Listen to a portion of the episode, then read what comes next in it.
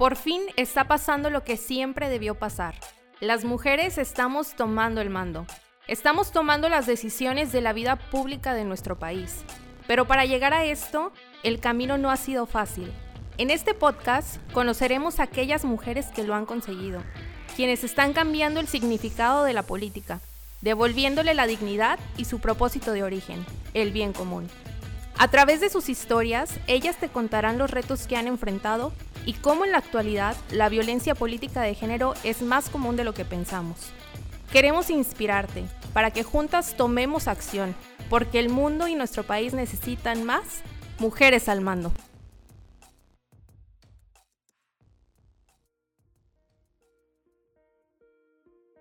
Bienvenidas y bienvenidos a este nuevo episodio de Mujeres al Mando. Mi nombre es Melisa Salazar y el día de hoy conversamos con Rebeca Cloutier. Rebeca Cloutier Carrillo es originaria de Culiacán, Sinaloa, pero lleva 39 años viviendo en el municipio de San Pedro Garza García, en Nuevo León. Es licenciada en Mercadotecnia por el Tecnológico de Monterrey y cuenta con una maestría en Administración por la Universidad Regiomontana. Se desempeñó como directora de Participación Ciudadana en el municipio de San Pedro desde 1991 hasta 1997. Fue regidora en dos ocasiones de este mismo municipio. Rebeca fue presidenta estatal del Partido Acción Nacional en Nuevo León de 2003 al 2005. En 2008 tomó el cargo de alcaldesa sustituta del municipio de San Pedro Garza García. También fue diputada local por el Distrito 18 de 2012 a 2015 y candidata a la alcaldía de San Pedro en 2018. Actualmente es miembro de la organización Red Paridad Nuevo León, que busca la igualdad de los derechos de hombres y mujeres y que la paridad sea una realidad de Nuevo León.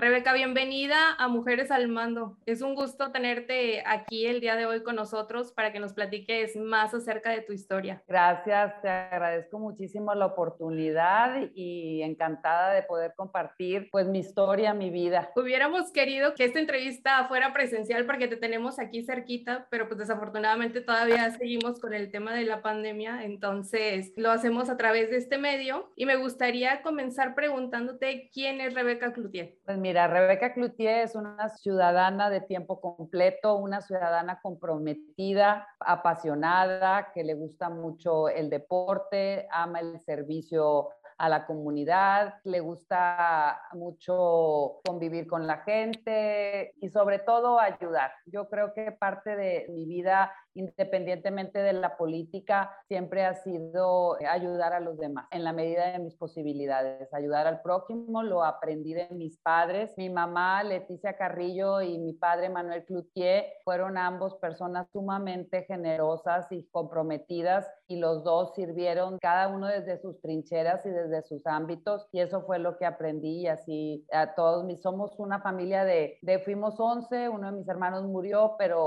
una familia grande en donde todos nos educaron a ayudar, a compartir, a servir y en la casa, a pesar de que pues teníamos quien nos ayudara, siempre nos dieron tareas para que nosotros tendiéramos la cama, pusiéramos la mesa, laváramos los platos, laváramos los baños, barriéramos, en fin, siempre nos dieron tareas para que contribuyéramos de alguna manera a ayudar a mi mamá en los quehaceres. Entonces ya traes esta vocación de servicio desde la casa.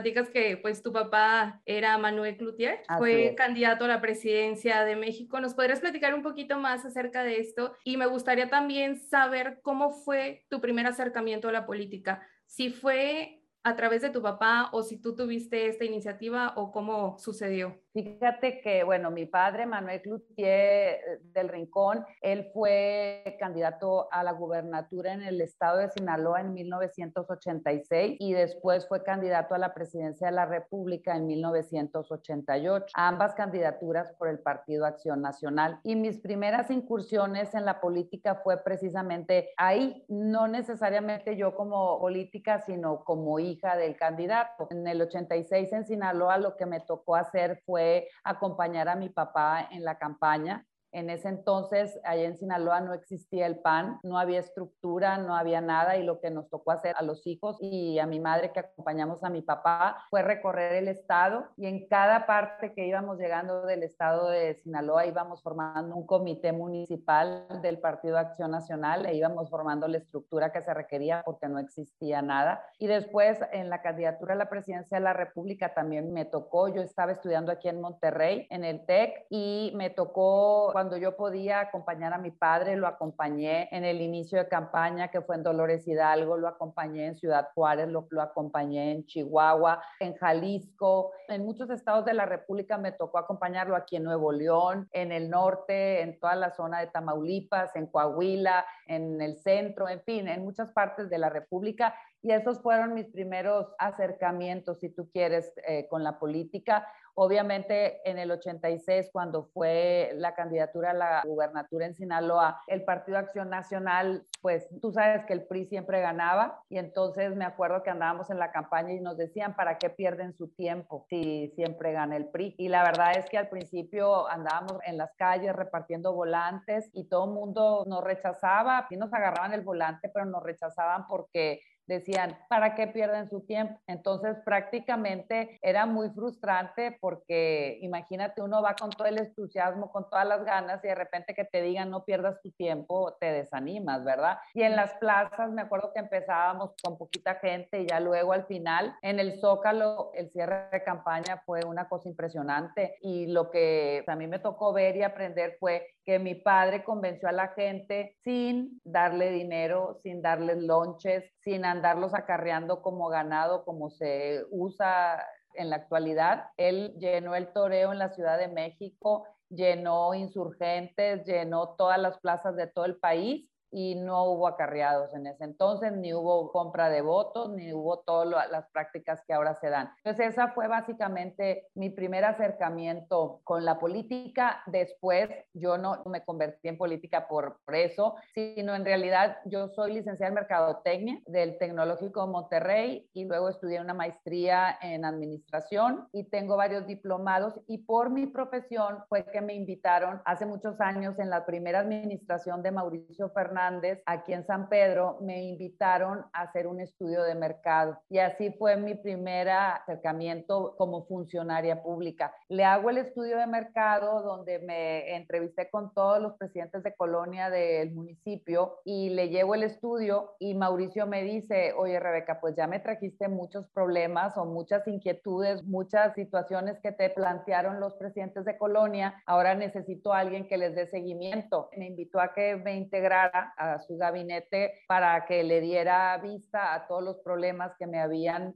comentado la ciudadanía y que los resolviéramos, que eran problemas, que si un bache, que si una luminaria, que problemas vecinales, en fin, me dio el último año de la primera administración de Mauricio Fernández, me quedo yo en esa circunstancia de sacar toda la problemática. Se acaba la administración y luego gana Rogelio Sada y Rogelio Sada forma la Dirección de Participación Ciudadana y me invita a mí a ser la directora. Entonces yo fui directora en San Pedro de Participación Ciudadana por siete años y así fue como yo empecé en la política. Ya después de haber sido directora de Participación Ciudadana, fui regidora, fui regidora en dos ocasiones, luego fui alcaldesa sustituta, fui presidenta estatal del Partido Acción Nacional, fui diputada local y finalmente fui candidata a la alcaldía de San Pedro, ¿verdad? Y eso pues fue básicamente mi participación en el ámbito político. Rebeca,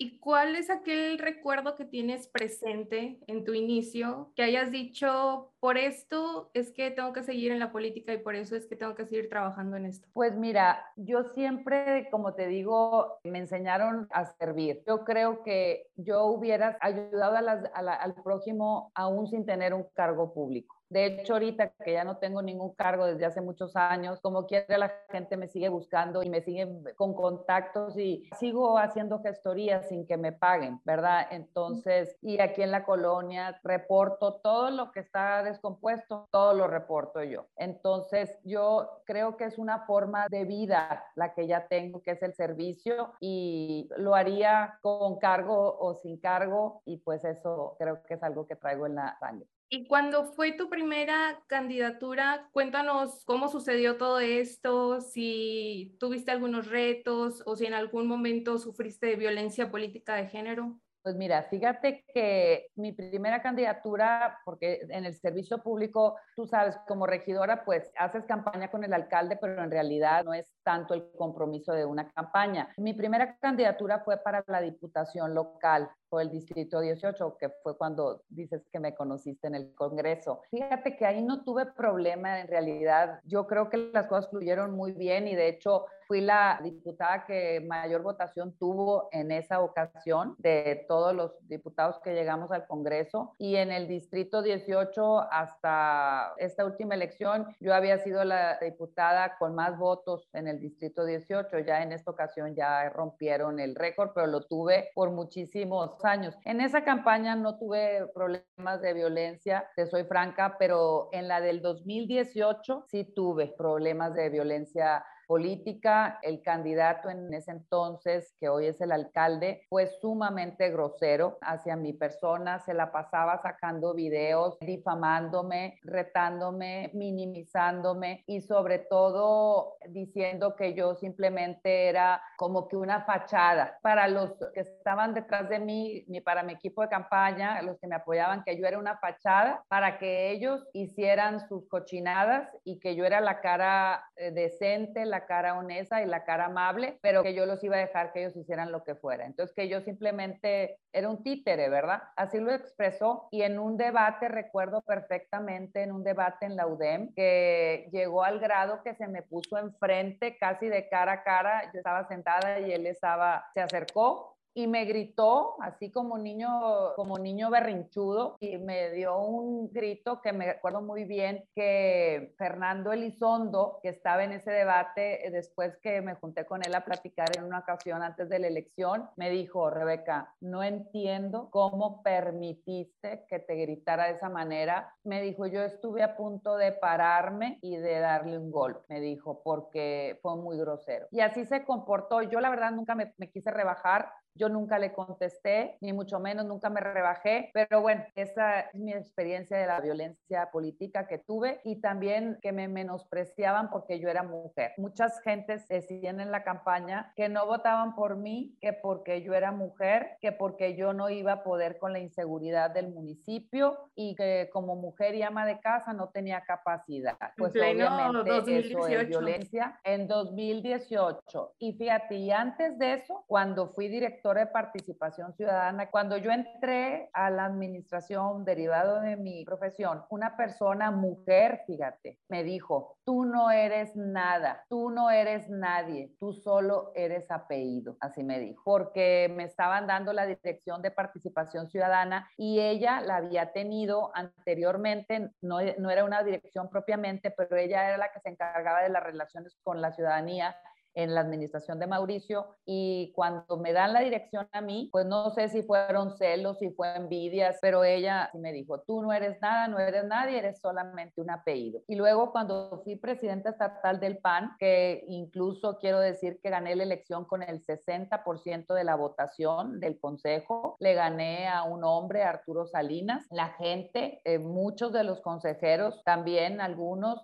de la vieja guardia, de los conservadores del PAN, no me apoyaron porque era mujer, porque era cloutier y porque según ellos pues no tenía capacidad y que era feminista. Además uno de ellos me dijo que porque era feminista. Entonces bueno, esa, sí, haz de cuenta, pero bueno, esas fueron las diversas ocasiones en las que me enfrenté a la violencia política y también fíjate que cuando fui directora de participación ciudadana, muchos años después me enteré que era la directora que menos ganaba de todo el municipio. Nunca supe por qué y ya ni para qué averiguas, ¿verdad? Pero luego me enteré. No sé si por ser mujer, no sé si por ser cloutier o no sé por qué, pero eso así fue. Es lo que dices de que suponían que por tener un apellido, pues no ocupabas. Y son ese tipo de machismos que dejan a un lado tu persona por definirte por un apellido o por tu esposo o por tu papá o por un nombre.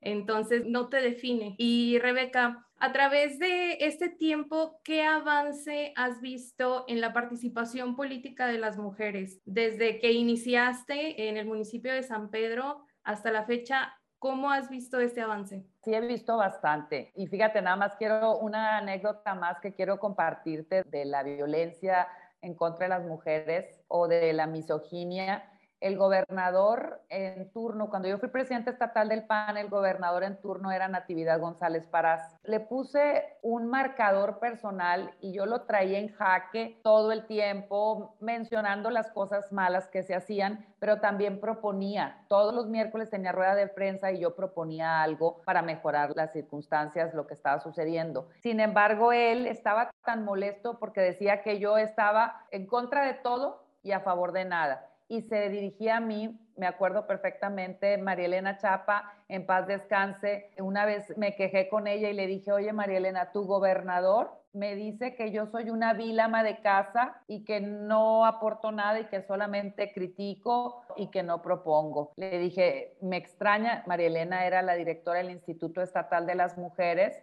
Yo le dije, te pido por favor que le pidas respeto al gobernador porque no es cierto. Y además le dije, soy ama de casa con mucho orgullo y él está casado con una señora que es ama de casa y su mamá es ama de casa. Y le dije, y nosotras las mujeres que estamos en todo esto, somos amas de casa, somos funcionarias, somos esposas, somos multitask. Hay por ahí una página que se llama Lady Multitask. Pues las mujeres somos multitask. Entonces le dije, soy ama de casa, a mucha honra y no me avergüenzo. Pero por eso también ama de casa, entonces una ama de casa no es capaz, nomás sirve para estar en la cocina. Así lo, lo comentaba. Sí, y es que este tipo de machismos, bueno, yo los percibo más acá en el norte como que a pesar de que pasan los años y a pesar de que hay más participación de las mujeres en todos los ámbitos, como quiera hay comentarios que se normalizan. Creo que ahí es donde hay que trabajar todavía. Entonces, ah, ¿cuál, ¿cuál es el avance? Los avances, los avances.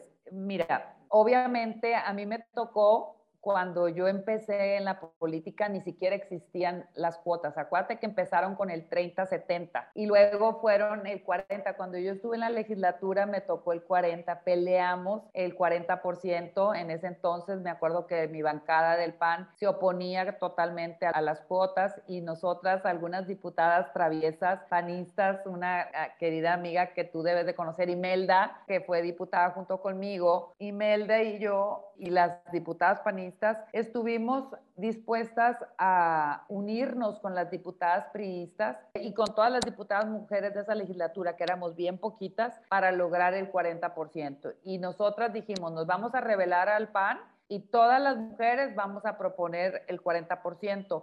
No hubo necesidad porque afortunadamente nos vino la paridad desde la Ciudad de México, que fue cuando el presidente de la República pues implementó el 50-50, ¿verdad? Entonces ya no hubo necesidad de la cuota, pero ya nos tocó el 50-50, que pues es un gran avance. Luego pues ahorita que ya tenemos la paridad total, que tenemos por segunda ocasión Congreso paritario a nivel local, y a nivel nacional ya ves que tenemos 250 diputadas y 250 diputados y en el Senado también. Entonces, pues esos son avances que están a la vista, vaya. Y por otro lado, pues también ya se aprobó la iniciativa de paridad total y ahí también se busca que en todos los órganos, en todos los poderes, exista, eh, por ejemplo, en los magistrados, en el Poder Judicial y en todo eso, ahorita solamente existen tres magistradas. Con la paridad total lo que se busca es que cada vez que haya un cambio, el que entre sea mujer precisamente para que se pueda lograr la paridad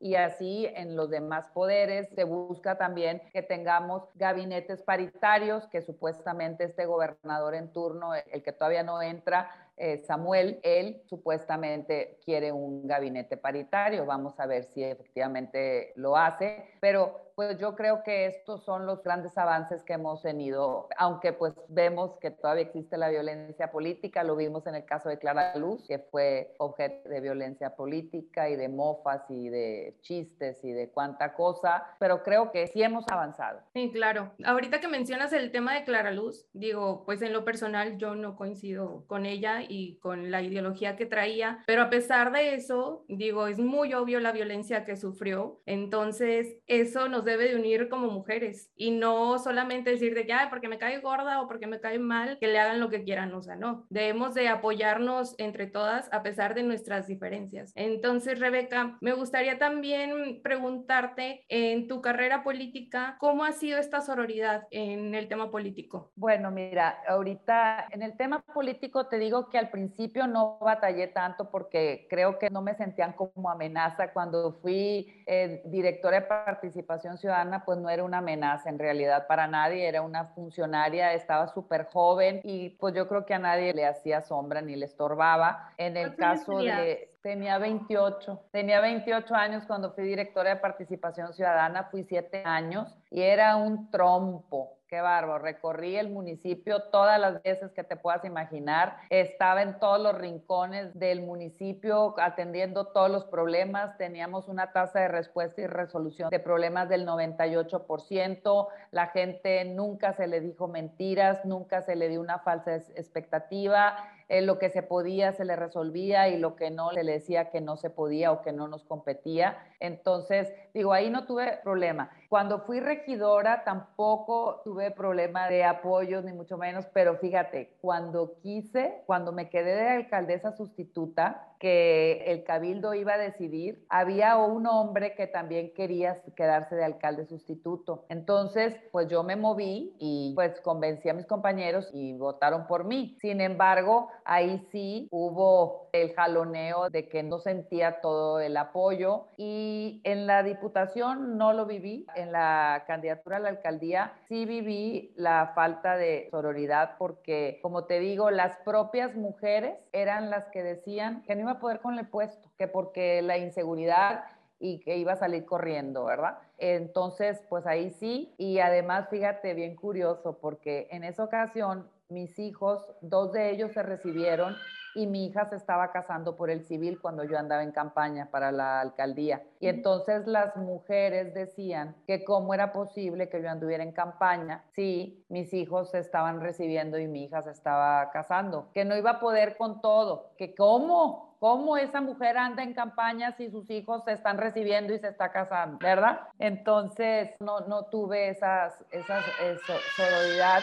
Sin embargo, pues mira, eso, pues eso no me detuvo, honestamente, y, y tienes que sacar la casta y, y dices, mira, que digan misa, yo voy a salir adelante y voy a lograr lo que busco, pero sí es muy triste que las propias mujeres pues digas, oye, ¿cómo es posible que te juzguen y que digan que no eres capaz porque tu hija se está casando y tu hijo se está recibiendo, ¿verdad? Es que tiene que ver eso, pero así fue, vaya.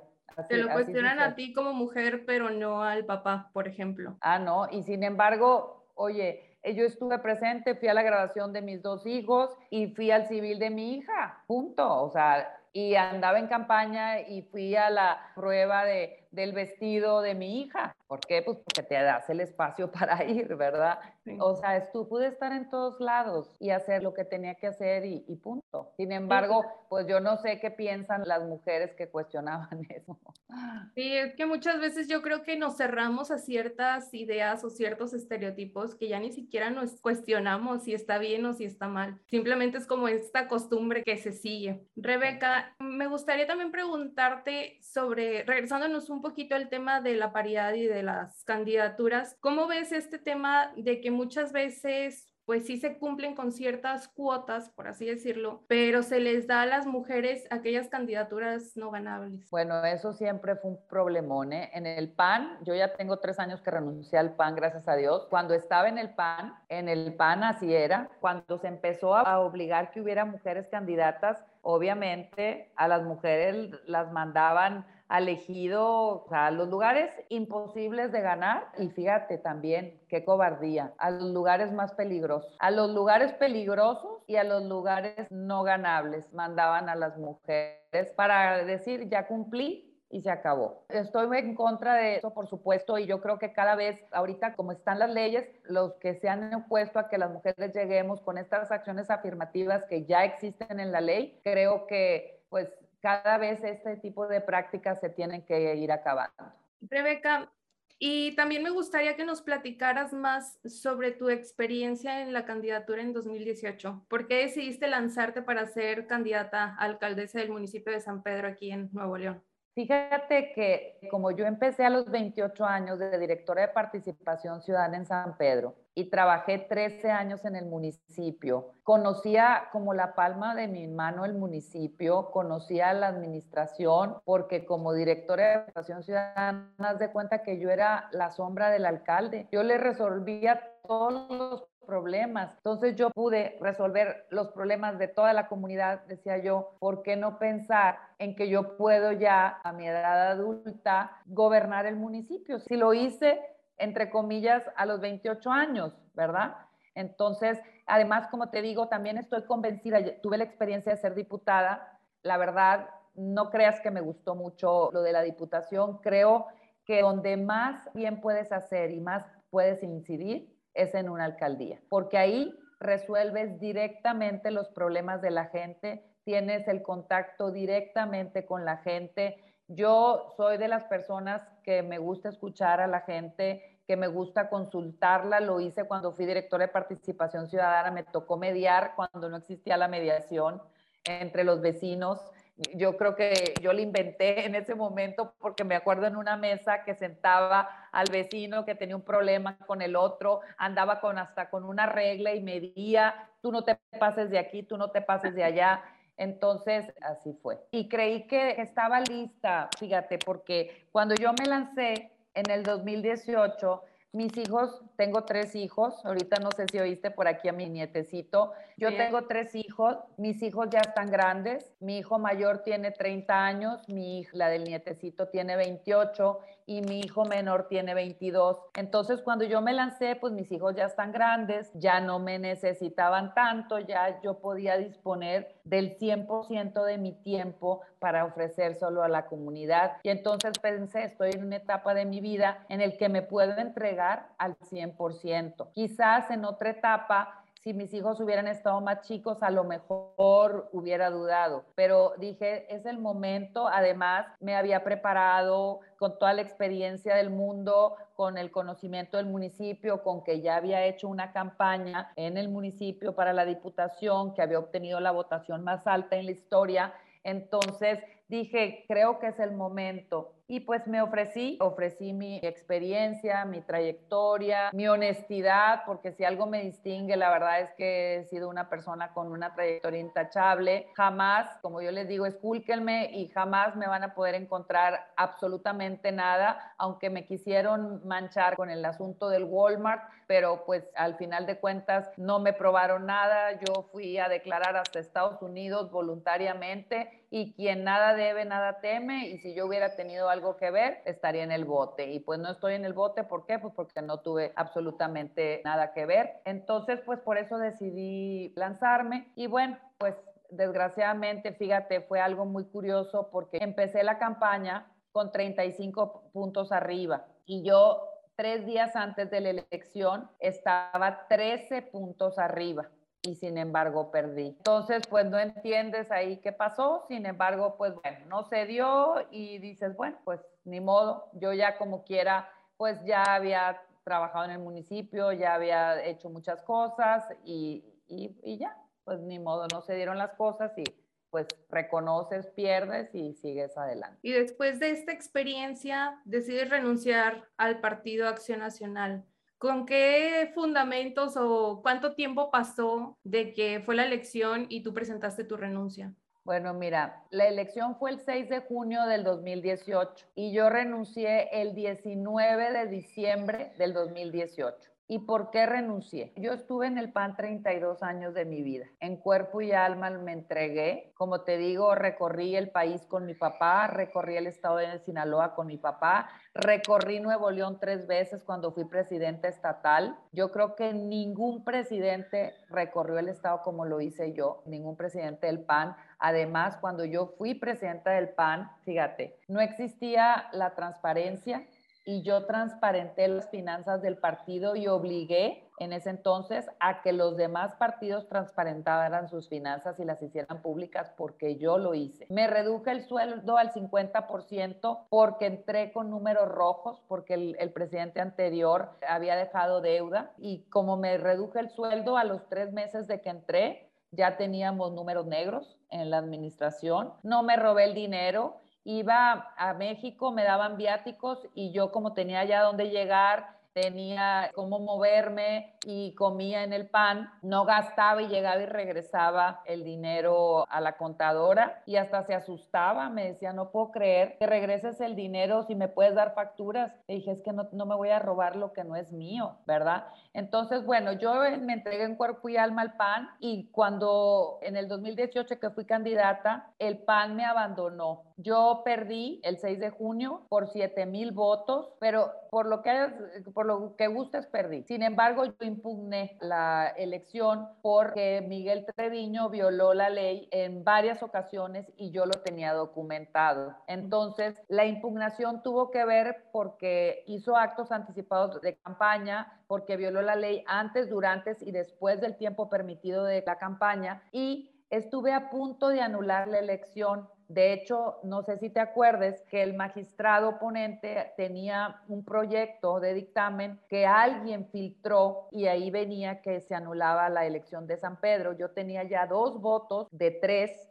para anular la elección. De alguna manera se filtra el dictamen, entonces al magistrado ponente lo amenazan. Lo amenazaron hasta de muerte al magistrado ponente y el magistrado ponente curiosamente al día siguiente cambia su dictamen y, no anula la elección y teníamos todo para anularlo. Entonces, el PAN eh, lo que hace que vienen aquí a mi casa una hora queriéndome convencer de que yo me desistiera de la impugnación porque había perdido y que el candidato había violado la ley, pues como perdí, no importa que violes la ley. Entonces yo le dije, no, papacito, le dije, aquí entonces es, me violas, como no me embarazaste, no importa que me violes, ya me conformo. Le dije, no, o sea, si este hombre violó la ley, yo lo que quiero es que prevalezca el Estado de Derecho. Entonces el PAN se fue de mi casa sin mi consentimiento y se desistió de la impugnación.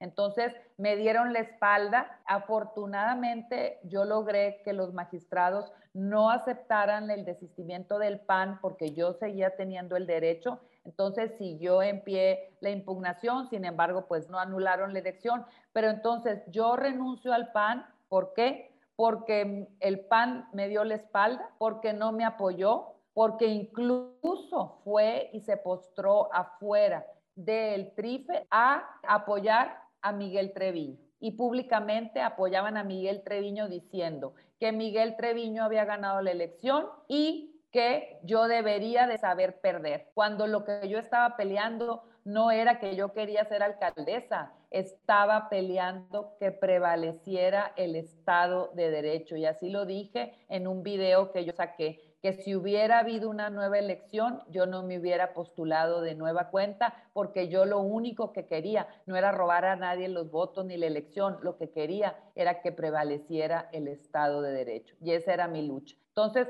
por eso renuncié al PAN, porque no me pareció correcto que mi equipo de campaña me diera la espalda, que mi equipo de campaña se tirara la maca y no hiciera su trabajo el día de la elección y que hubieran hecho lo que hicieron. Entonces dije, si así tratan a sus candidatos después de 32 años, que mi padre dio la vida por México, mi padre murió en el PAN y que mi madre también estuvo en el Comité Ejecutivo Nacional, algunos de mis hermanos también estuvieron, y entregamos la vida y entregamos a nuestro padre, yo dije, oye, no, este no es el PAN que yo conocí, este no es el pan que yo quiero y esto no es lo que yo quiero ni para mí ni para ejemplo de mis hijos. Entonces me voy del cochinero en el que se convirtió el Partido Acción Nacional porque me avergüenzo, dije. Y me acuerdo que les mandé el video a mis hermanos y mis hermanos me dijeron, te habías tardado, mana, te, te, habías tardado, hermanita, porque duraste 32 años. Tatiana, mi hermana,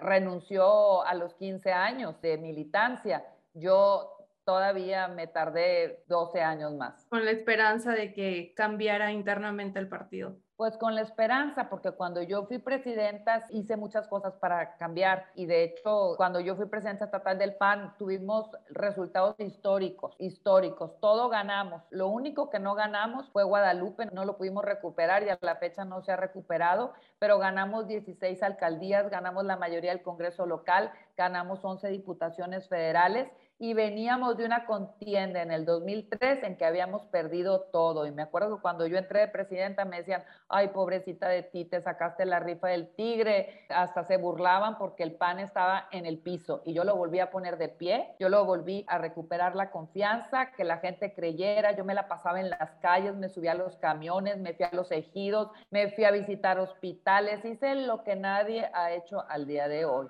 porque lo que ahorita les importa nada más son sus intereses personales, es hacer negocio y nadie le importa ver por el bien común. Entonces, bueno, por, por eso renuncié. Y después de tu renuncia, ¿algún partido se acercó contigo o tú pensaste acercarte con algún otro partido político para trabajar desde esa trinchera? Fíjate que mm, ahora en esta elección que acaba de pasar, me ofrecieron, sí, ser candidata. Víctor Fuentes me ofreció que me fuera con él a Morena y le dije que no. En el caso de Colosio, iba para la, la diputación, una diputación local. También, pues ahí platicamos, me ofrecieron una diputación local que finalmente pues no acepté porque pues no, no, no, no llegamos a los acuerdos que yo planteaba y pues le dije que no. Y pues el gobernador en tour, ahora el que ganó, Samuel, me buscó también y la verdad es que pues nunca me reuní con él. Y no me reuní con él, fíjate, porque cuando él fue candidato a senador, él me buscó a mí para que fuera su dupla en el Senado. Fue a la primera que buscó. Y yo le dije que no, que muchas gracias porque yo iba a ser candidata a la alcaldía. Y entonces luego resulta yo le di aparte una lista de nombres de mujeres que pudiera buscar para dupla y resulta que luego se me voltea y se va y apoya a Miguel Treviño y cuando yo impugné fue y se paró en la plaza diciendo que si los magistrados se atrevían a anular la elección, él los iba a destituir. Entonces, por supuesto que por eso no me senté con Samuel García, porque le dije, oye, pues de qué se trata, ¿verdad? O sea, primero me buscas, luego me traicionas y luego ahora quieres otra vez que me siente contigo. Le dije, no, gracias. Entonces, por eso no, no me senté con él. Entonces, pues atendiendo a tu pregunta, sí me buscaron todos y pues la verdad que no me fui con ninguno, porque como yo lo he dicho coloquialmente, yo no estoy buscando chamba. Yo lo que estoy buscando es que las cosas cambien, que las cosas mejoren. Es que, y ahorita lo estoy haciendo a través de otras instancias. Estoy en varias asociaciones civiles trabajando. Estoy en Red Paridad que formó María Elena Chapa y pues ahí, desde ahí, pues estamos eh, luchando por la igualdad de oportunidades, por la defensa de los derechos humanos. Estoy de consejera también en Redes Quinto Poder y estoy también de consejera en la Casa del Maquiuac, que es una asociación civil que estamos haciendo mi familia para formar líderes jóvenes, particularmente en el estado de Sinaloa, que es donde yo nací, y allá está la casa donde yo crecí. Y mi mamá en vida donó la casa para hacer la Casa del Maquillo, en donde va a ser una asociación laica, plural e incluyente que busque formar liderazgos jóvenes, porque mi padre, fíjate, en 1973 nos escribió una carta y en esa carta él nos decía que si a él lo llegaban a secuestrar, porque fue en el año que secuestraron y mataron a don Eugenio Garza Sada, que nosotros no pagáramos rescate por él, que porque su vida no tenía precio, nos decía ni uno, ni dos, ni tres, ni un peso mi vida tiene. Mejor ese dinero inviértanlo en una escuela de formación de líderes que este país los va a requerir. Entonces, atendiendo a esa carta que mi padre nos dejó en la caja fuerte y que mi mamá la abrió cuando mi papá se murió, fíjate, muchos años después, en el 89 se muere mi papá y esa carta la había escrito en el 73, atendiendo a esa petición de hacer una escuela de formación de líderes, mi mamá en vida logró hacer un fideicomiso, dejar la casa donde crecimos nosotros para esta asociación civil y estamos ahí yo trabajando, ayudando a mi hermana Leticia, que es la encargada, y pues desde ahí haciendo patria. Qué padre. Me gusta mucho esto que dices de que pues yo no estoy buscando chamba, porque luego muchas personas es lo que buscan dentro de la política y ahí es donde se pierde totalmente el sentido. Y lo que tú buscas es realmente el bien común a través de estas asociaciones, a través de estas gestiones que haces con tu comunidad en la colonia, con tu familia, etcétera. Y eso es lo que realmente le aporta al país y a este mundo. Definitivamente Mira, yo defino la política como la actividad de hacer el bien sin mirar a quién. Esa para mí es la política. La política para mí no tiene que ver con lo que se ha convertido, que ha sido un botín y un barril sin fondo, que no tienen llenadera los muchos políticos que están nada más por interés de enriquecerse y no por interés de hacer las cosas bien y que el país verdaderamente cambie, que el Estado, que la ciudad se transforme a través de las gestiones de los que en su momento llegan, ¿verdad? Cuando mi papá, fíjate, en el 88, en la elección, él fue el primero que juntó a todos los candidatos de oposición y fueron a gobernación y hicieron un plantón y pidieron que se anulara la elección porque fue cuando la famosa caída del sistema, que nunca se supo la realidad de los resultados. Y Salinas de Gortari a las 10 de la mañana iba en tercer lugar, Barle tumba el sistema porque tenía miedo de que perdiera y que luego no sabía cómo iban a tapar el fraude. Entonces, mi papá con doña Rosario Ibarra, con Eberto Castillo, con Cárdenas y mi papá se paran afuera de Bucareli, de gobernación, y hacen este plantón y piden que se anule la elección. Y ahí mi papá decía cuando le dijeron, y usted, ingeniero, que quiere que se anule la elección para que usted quede, y dijo mi papá, yo no estoy buscando chamba, yo estoy buscando que México se democratice. Y eso es lo mismo que yo digo, yo estoy buscando que México sea mejor a través de las acciones de todos, de cada quien desde nuestra trinchera, que verdaderamente pongamos nuestro granito de arena y hagamos lo que nos toca sin andar presumiendo, porque yo, pues ahorita te lo digo porque pues se dio el caso, pero yo no ando presumiendo ni le ando gritando a los vecinos que reporté la alcantarilla que se estaba tirando el agua, ni que reporté la luz, ni que reporté el perro muerto, ni que reporté todo lo que reporté. A nadie le ando gritando ni presumiendo aquí en la colonia. Y hay un chat que lo pudiera poner. Oye, hice esto, hice el otro, hice el otro. Ni me importa que lo sepan y lo voy a seguir haciendo porque así soy, ¿verdad? Porque siento que es mi compromiso y lo voy a seguir haciendo. Me acuerdo que mi mamá me decía, porque siempre que iba con ella en el carro, le decía, mamá, anótale, anótale ahorita para reportar. Y iba que él mira la basura del jardín y que el bote y que el bordo y que el no sé qué, y siempre andábamos ahí reportando. Y cuando fui alcaldesa sustituta también, me acuerdo que le hablaba al de servicios públicos, desde que amanecía, iba pasando por donde pasaba y le hablaba, oiga, aquí, basura, no sé qué. Mira, ya la última vez que le hablé en un día, nos atacamos de la risa los dos. Le digo, ingeniero, le dije, ya me da risa y hasta pena, pero bueno, ni modo. Le dije, pues así vamos a seguir. Le dije, le voy a seguir hablando. Pero mi mamá me decía, mi hijita, tú deberías de ser directora de servicios públicos. Porque me la pasaba reportando todo, todo todo el tiempo y hasta la fecha. Y fíjate que luego pensé que si alguna persona este, aquí en San Pedro me quisiera invitar de algún puesto, me gustaría ser la secretaria de Servicios Públicos. y está padre, digo, porque también mucha gente luego no sabe a dónde acudir o cómo se hace una gestión y muchas veces es muy sencillo, pero como no tienen pues estos datos, pues ahí quedan las problemáticas y también el municipio pues no se da cuenta si no da un rondín. Pues qué padre que tengas esta vocación y este amor por ayudar. Ya pues lo traes en la sangre totalmente. Rebeca, ¿y tres libros que te hayan inspirado o que te hayan ayudado en temas políticos o en temas personales? Bueno, mira, a mí me gusta mucho leer libros de autoayuda y que me ha marcado así es el de los cuatro acuerdos de Miguel Ángel Ruiz y también pues he leído muchos libros de Deepak Chopra. Alguno que me ha marcado también y que me ha gustado mucho es El arte de la guerra, ¿verdad? Y bueno, también no soy mocha ni mucho menos, pero creo que también la Biblia tiene pasajes bellísimos con una enseñanza muy importante y que donde la agarres y la abras puedes encontrar riqueza, ¿verdad? Entonces, pues también creo que la Biblia y Jesucristo ha sido un gran ejemplo para mí. Gandhi, pues también el libro de La Dama de Hierro, el libro de Michelle Obama, también. Eh, y bueno, básicamente te digo, me gustan mucho los libros de autoayuda, me gustan mucho los libros de política, he leído libros buenos y libros de, de, crítica para el sexenio de Calderón, todos los trapitos que le sacaron y el que luego sacó él para justificarse.